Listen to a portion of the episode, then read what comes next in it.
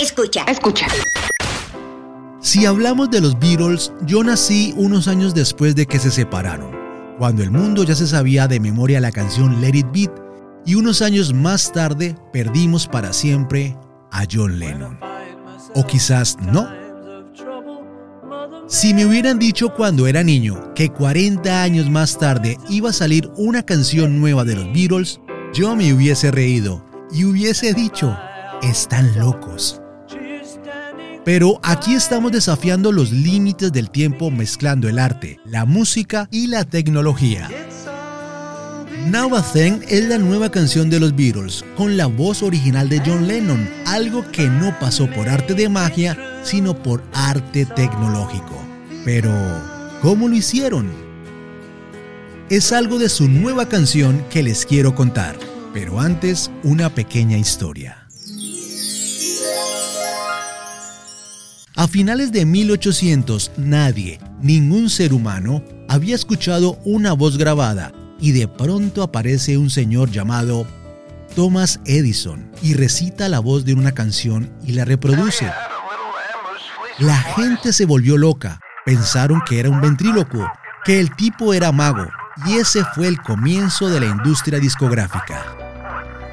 Piensen en esto, para esa época Escuchar la voz de alguien que no estaba hablando era lo mismo que escuchar un fantasma. Lástima que no se grabaron voces que valdría la pena volver a escuchar. Sin embargo, sí hay voces que quedaron grabadas y que solo tenían que esperar el tiempo adecuado para redescubrirlas. Este es un demo de John Lennon tocando el piano, grabado en un cassette, con una calidad muy baja que no era rescatable y por eso había quedado archivada. Pero con el avance de la tecnología fue posible lo que antes era imposible, extraer la voz.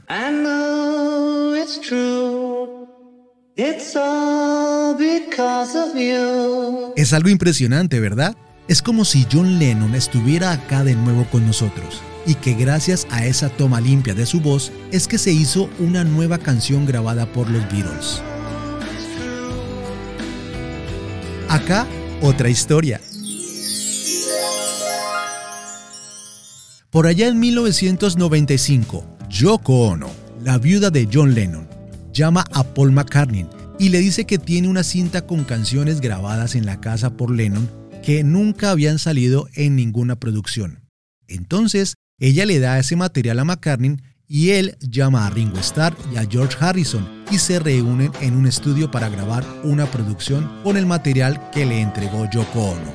Y produjeron Fritz a Beard, que salió en antología 1 de los Beatles. Después hicieron lo mismo con Real Love y estuvieron trabajando Now a Thing, pero este último, el audio tenía un problema técnico. En esa época se podía restaurar el sonido, pero no se podía separar la voz de los instrumentos. Cuando se graba una canción, los instrumentos y la voz son grabados por diferentes canales y el productor al final hace la mezcla, con los balances adecuados para que todo quede al mismo nivel. Pero en Nothing el sonido del piano sobrepasa la voz de Lennon.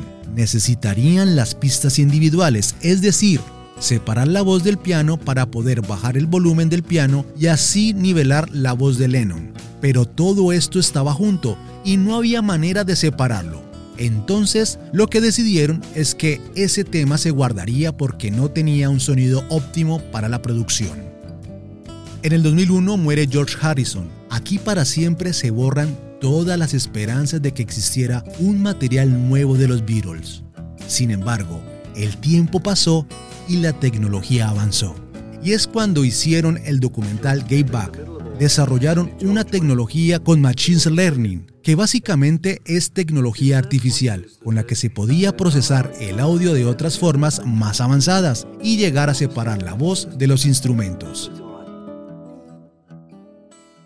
Con esto se abrió la posibilidad de retomar el proyecto de hacer No Thing, ya que en el intento que hicieron en el 95 ya había quedado la guitarra de Harrison, se sumó el bajo de McCartney y la batería de Ringo.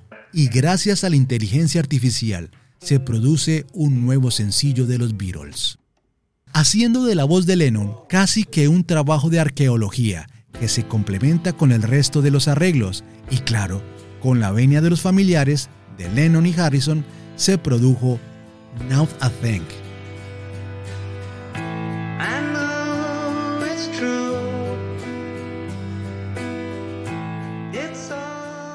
El videoclip del tema es estrenado hace unos días. Es el primer corto musical dirigido por el realizador a cargo de los Beatles, Gabe Buck, Peter Jackson. Descrito como emotivo y humorístico, No Thing es el primer video musical que dirige Jackson, el cual tenía una preocupación. Se debía a la falta de grabaciones especialmente inéditas de la banda, pero sus inquietudes fueron rápidamente resueltas.